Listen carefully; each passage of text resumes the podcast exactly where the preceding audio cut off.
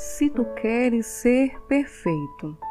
Vai, vende tudo o que tu tens e terás um tesouro no céu. Queridos irmãos, o Evangelho de hoje mostra que não bastam apenas a piedade e o cumprimento das tradições. É essencial que a prática da justiça e da partilha seja norma em nossa vida. Por vezes, a riqueza financeira diminui nossa condição de enxergar a realidade ao nosso redor.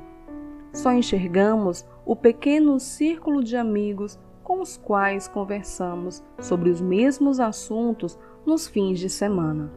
Nossos ouvidos permanecem surdos aos famintos que batem à nossa porta. Assim, nossa dimensão espiritual permanece adormecida.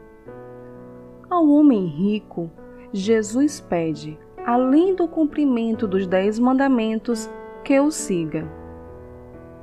E esse seguimento implica no despojamento dos bens materiais.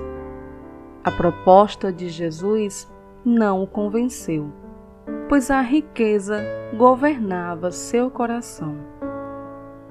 O Senhor Jesus nos desafia a passar do mero cumprimento dos mandamentos a uma vida de serviço e amor ao próximo.